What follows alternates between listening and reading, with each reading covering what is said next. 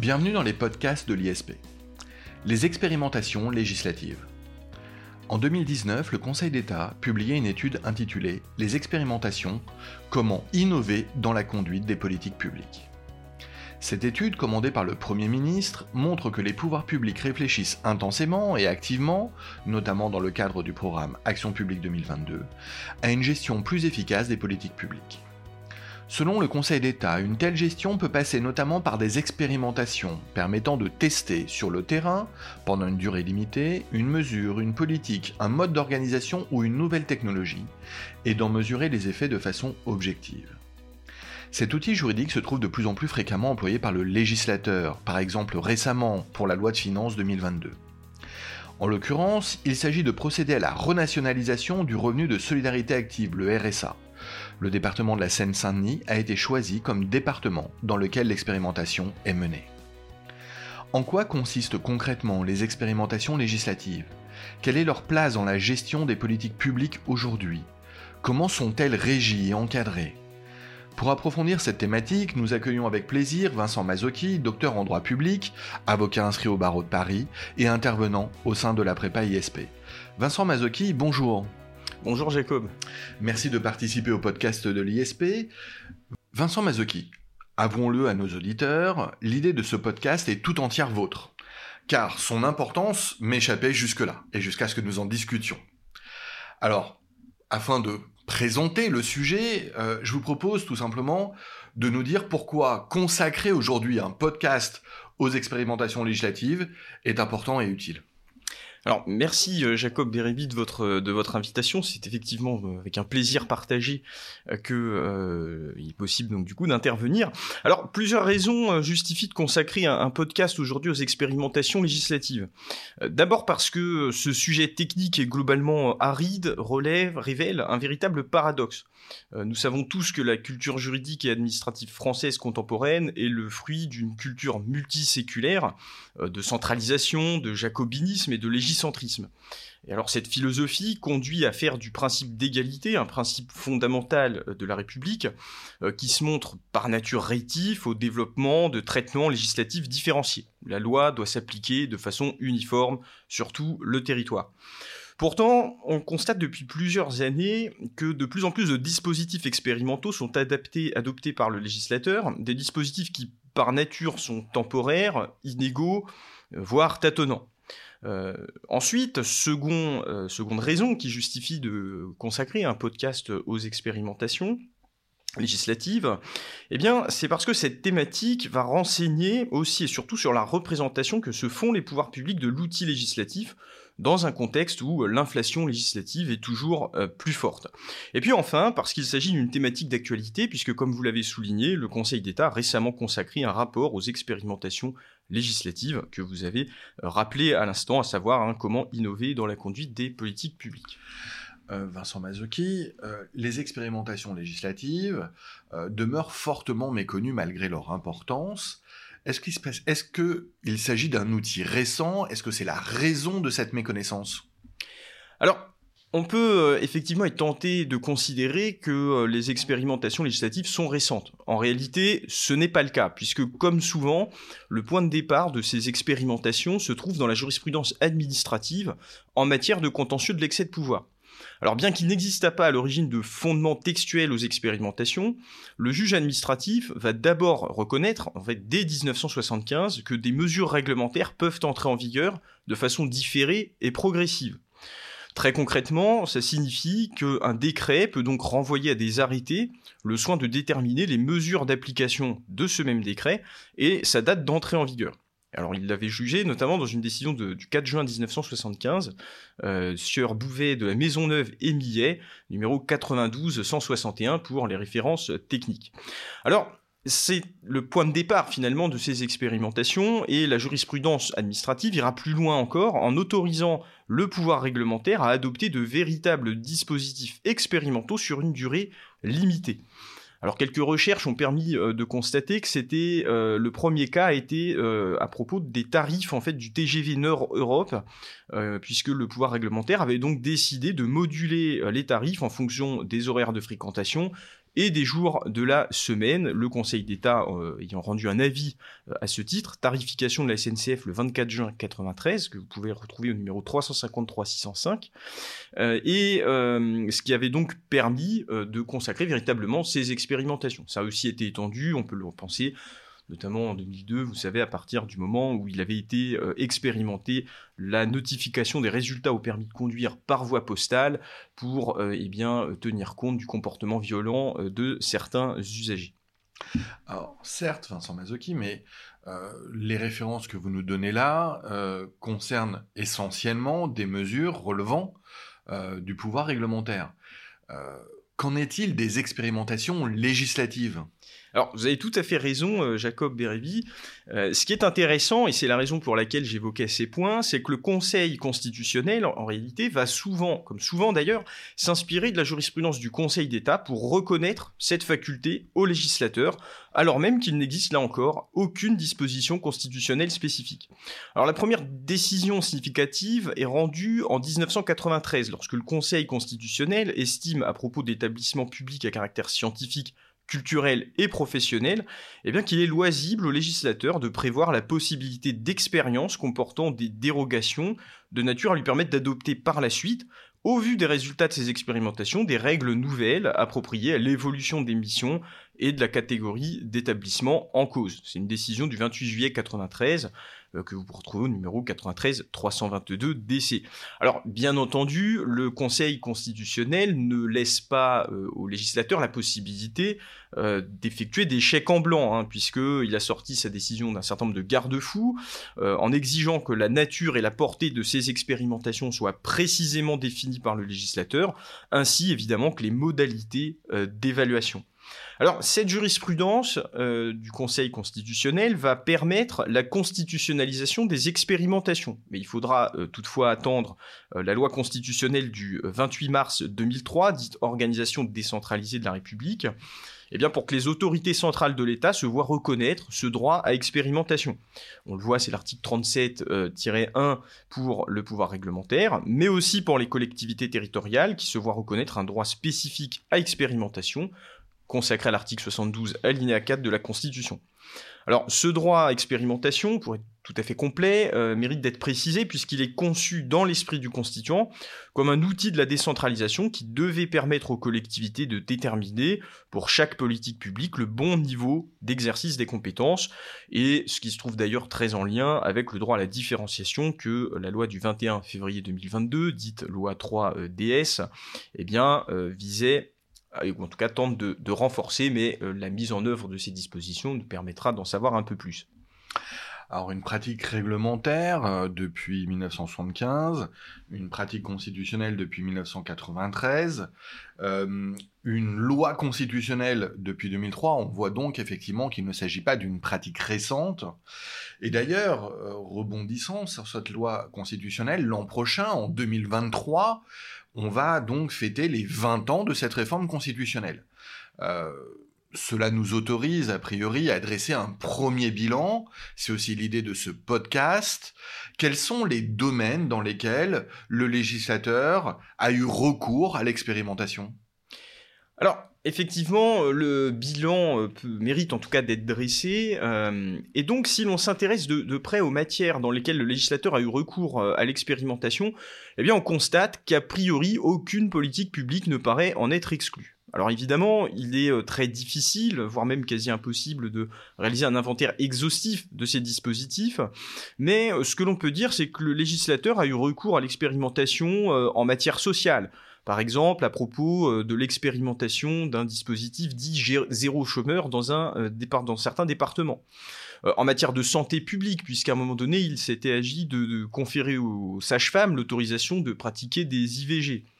Euh, mais les matières régaliennes ne semblent pas non plus exclues du recours aux expérimentations, puisque euh, le législateur l'a fait en matière de justice pénale, en 2011 notamment, euh, avec l'instauration des citoyens assesseurs dans les affaires pénales, mais aussi en matière fiscale.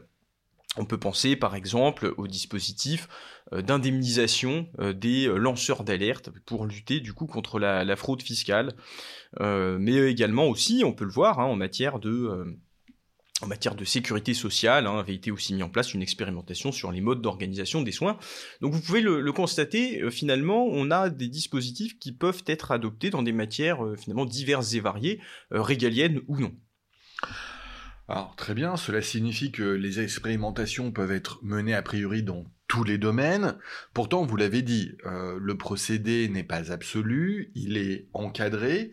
Quelles sont les règles qui permettent d'encadrer l'usage de l'expérimentation législative? Alors, ce qu'il faut déjà savoir, c'est que ces règles euh, ne sont pas prévues par un texte, mais résultent euh, pour majeure partie, même d'ailleurs exclusivement, de la jurisprudence du Conseil d'État et du Conseil constitutionnel.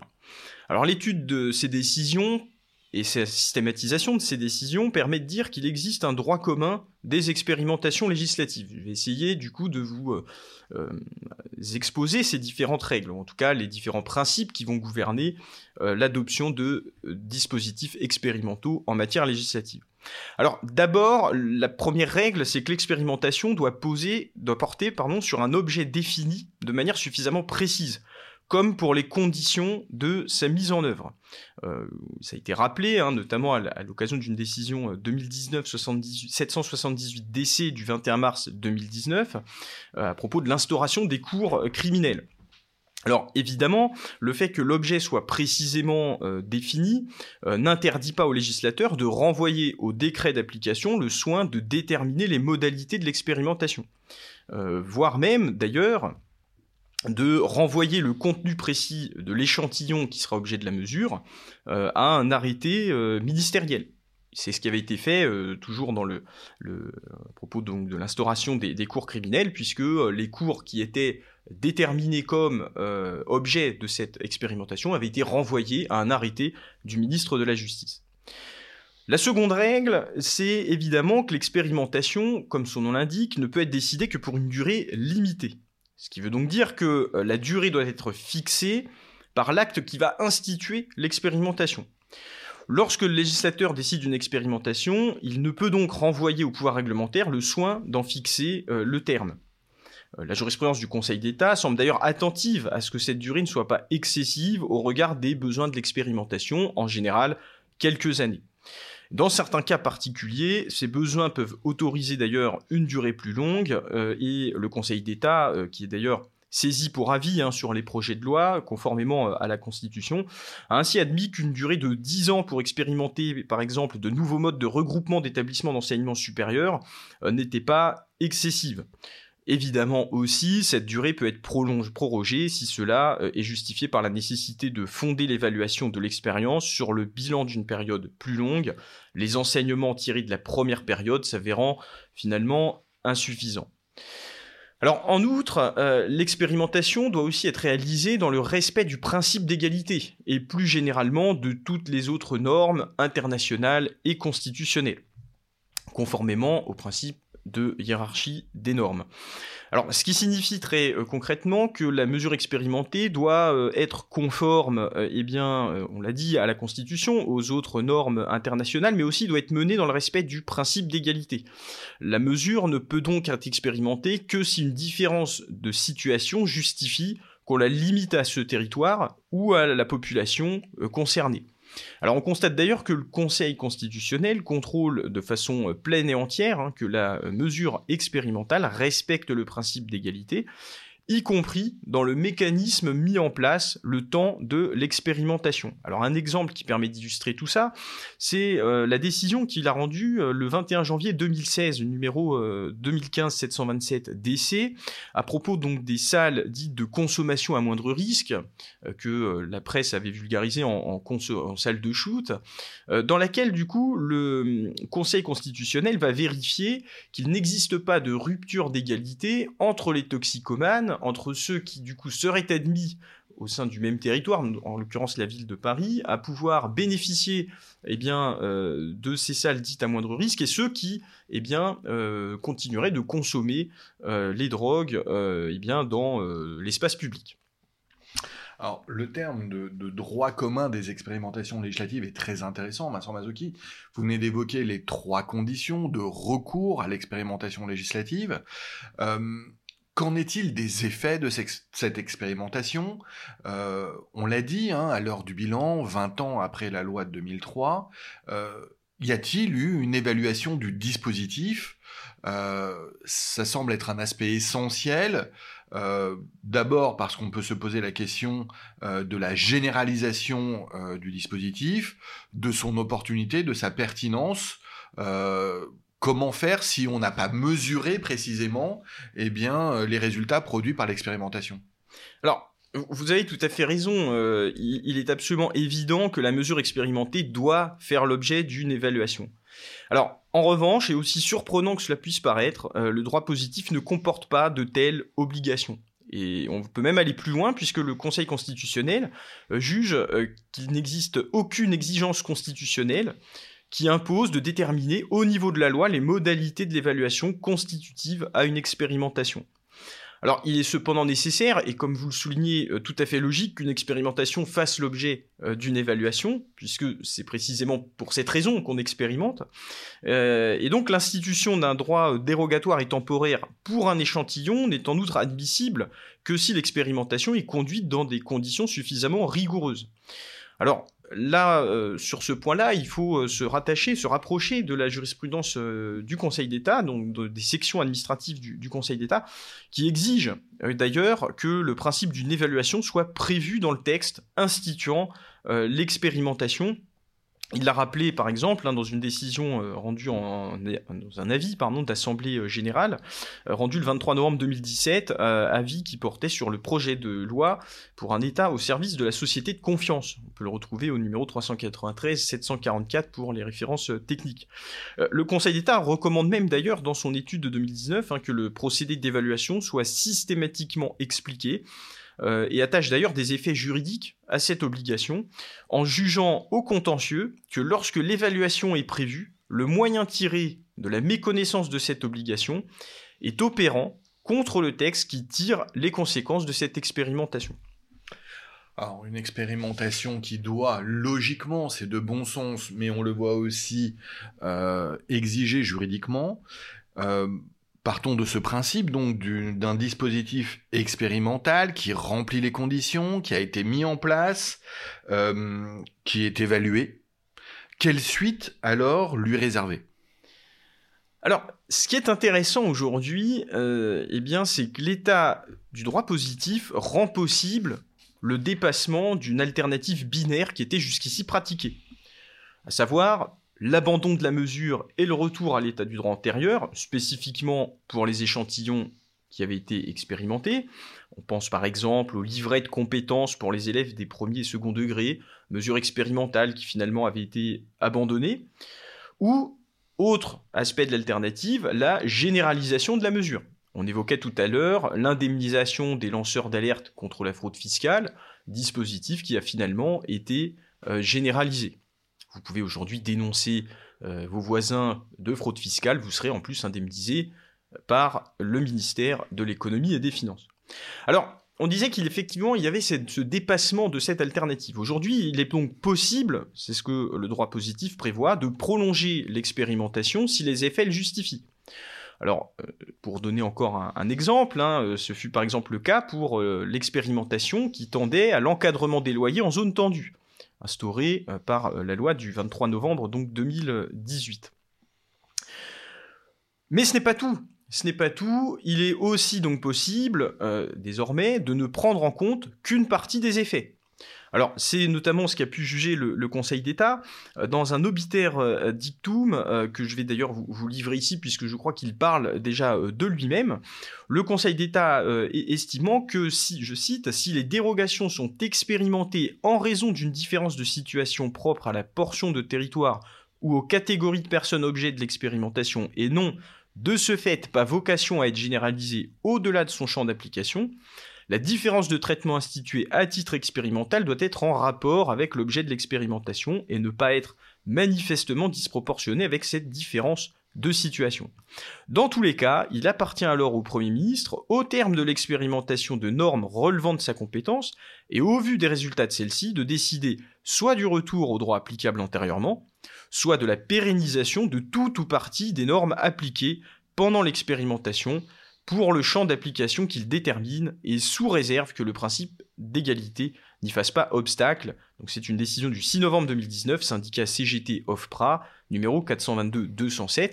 Et donc, pour résumer, vous voyez bien que aujourd'hui, il y a donc une palette de solutions qui euh, sont possibles pour le législateur et le pouvoir réglementaire, soit abandonner la mesure, soit la généraliser, mais aussi des voies médianes comme prolonger l'expérimentation ou en réalité eh bien n'en conserver que tout, tout parti euh, des effets, évidemment dans le respect du principe d'égalité sur un champ géographique du coup plus limité. Oui, et puis comme vous l'avez dit, Vincent Mazzocchi, on retrouve les traditionnels critères de critique normative, à savoir la justification, la légitimité et la proportionnalité. Euh, à vous écouter, Vincent Mazzocchi, euh, on pense euh, que les expérimentations législatives, finalement, sont devenues, au même titre que, je dirais, la loi dans son sens classique, ou encore le décret, un outil de gestion et de modernisation des politiques publiques. Tout à fait, tout à fait, Jacob euh, Bérébi. D'ailleurs, on peut constater que les expérimentations législatives sont souvent, euh, effectivement, comme vous le soulignez, employées pour moderniser ces politiques publiques. Euh, le recours à ces expérimentations euh, législatives permet euh, de contourner finalement l'inflation normative et vont permettre aux élus locaux de faire jouer leur rôle à la différenciation spécifiquement dans les collectivités.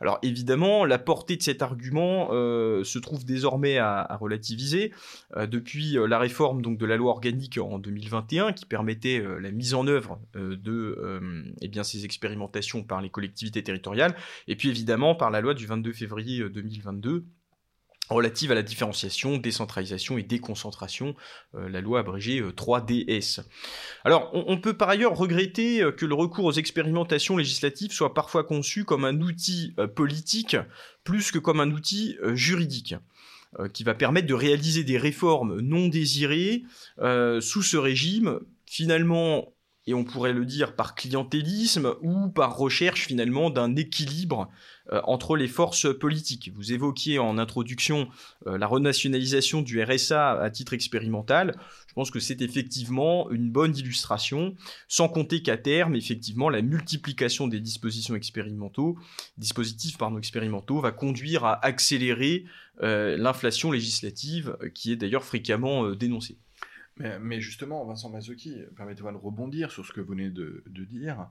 Euh, la question euh, va même vous apparaître naïve sans doute, euh, mais n'est-ce pas tout simplement le rôle du législateur, du gouvernement, que de traduire juridiquement, par le vote de la loi, une volonté politique? C'est d'abord un phénomène politique avant d'être un phénomène juridique. Alors certes, certes, mais euh, de telles pratiques apparaissent quand même finalement discutables, non pas dans leurs principes, mais surtout dans les modalités euh, qui sont euh, les leurs, puisqu'elles visent précisément pour une durée limitée à porter atteinte au principe d'égalité des citoyens devant la loi, et donc dans une certaine mesure à l'unité de l'État. Alors le suivi, mais aussi l'explication de la démarche permettrait à tout le moins de bien exposer les éléments aux parlementaires qui vont voter les textes, et qui pourront les affiner au cours de la discussion parlementaire. C'est précisément à ça que sert euh, eh bien, le euh, régime parlementaire. Ces précisions sont, à mon sens, loin d'être inutiles parce qu'elles permettent aussi au juge, le cas échéant, saisi d'un recours contre la mesure expérimentale, euh, de pouvoir eh exercer son contrôle de façon pleine, entière et éclairée. Alors, à ce jour, les dispositifs comportent un déficit d'évaluation et c'est malheureusement évidemment pas propre aux, dispositifs expérimentaux. On peut d'ailleurs penser aussi à l'adoption de la loi de règlement en matière de finances publiques, acte de constatation qui suscite toujours beaucoup moins de discussions que la loi de finances initiale, qui du coup n'est par définition qu'un acte de prévision. Cette absence d'évaluation précise, rigoureuse et scientifique euh, est plus problématique encore lorsqu'il s'agit de dispositifs expérimentaux, parce qu'il s'agit de pouvoir mesurer et évaluer ce qu'il convient de généraliser et donc d'appliquer à l'ensemble de nos concitoyens ou au contraire d'abandonner. Donc ces mesures représentent souvent un coût important pour les finances publiques et, donc ne doivent évidemment pas être prises euh, à la légère. On l'entend, on l'entend, et on voit parfois que le discours euh, effectivement politique ou l'utilisation, le recours politique aux expérimentations législatives n'est pas sans poser difficulté. Euh, justement, pour, pour, pour, répondre à ces difficultés, est-ce que vous avez un conseil à donner à nos parlementaires, Vincent Mazzocchi Eh bien, tout simplement pour, pour améliorer la pratique du recours à ces expérimentations législatives? Alors, un conseil, ce serait un peu présomptueux de, ma part. Simplement, peut-être un, constat, euh, c'est effectivement, on l'a dit, ces outils sont utilisés selon une méthodologie qui est dénoncée, et c'est pas moi qui le dis, c'est également Conseil d'État, selon une euh, donc, méthodologie qui est insuffisamment rigoureuse. Euh, souvent, les discussions vont s'attacher à justifier du bien fondé de la mesure expérimentée, mais finalement beaucoup plus rarement à en présenter les motifs du recours à l'expérimentation pour les atteindre. Et donc dans le même sens, la méthodologie, les outils d'évaluation euh, des résultats euh, sont euh, eh insuffisamment exploités. et c'est effectivement aussi hein, ce que pouvait dire le Conseil d'État par la voix de, Monsieur Louis Dutheillet de la Et, je pense qu'effectivement, ces conseils méritent d'être repris, puisqu'il préconisait de systématiquement préciser dans l'étude d'impact des projets de loi les raisons du recours à l'expérimentation envisagée, ainsi que du coup ses caractéristiques essentielles puis les préciser donc de nouveau dans l'exposé des motifs du texte adopté à l'issue de la discussion parlementaire pour savoir et connaître véritablement l'intention euh, du législateur, mais aussi, euh, et ce qui est euh, absolument essentiel, que eh bien, ce dispositif ait fait l'objet d'une véritable discussion lors euh, de la discussion euh, du coup parlementaire. ce serait pas mal aussi que cela puisse être ajouté dans les rapports de présentation au président de la République, ainsi que la notice ou les notices explicatives qui accompagnent eh bien, ces textes et que vous pouvez d'ailleurs retrouver sur Légifrance. Merci Vincent Mazzocchi, merci, c'était effectivement euh, euh, très intéressant d'envisager euh, ce procédé, cet outil de gestion méconnu alors qu'essentiel. je pense qu'il ressort de, cette interview la pertinence du modèle, les difficultés néanmoins qui l'entourent, à la fois sur eh bien, ce qui constitue son encadrement juridique, mais aussi son recours politique. Et, euh, je me permets de m'associer à toutes les recommandations que vous avez fournies euh, utilement à la fin, parce que je crois effectivement euh, que ça permettrait d'améliorer le recours aux expérimentations législatives et de leur donner encore plus de portée dans la gestion de nos politiques publiques. Vincent Mazzocchi, merci beaucoup. Euh, au plaisir de vous retrouver dans les podcasts de l'ISP. Merci Jacob Bérébi et au plaisir également partagé de, de vous retrouver. Au revoir à tous.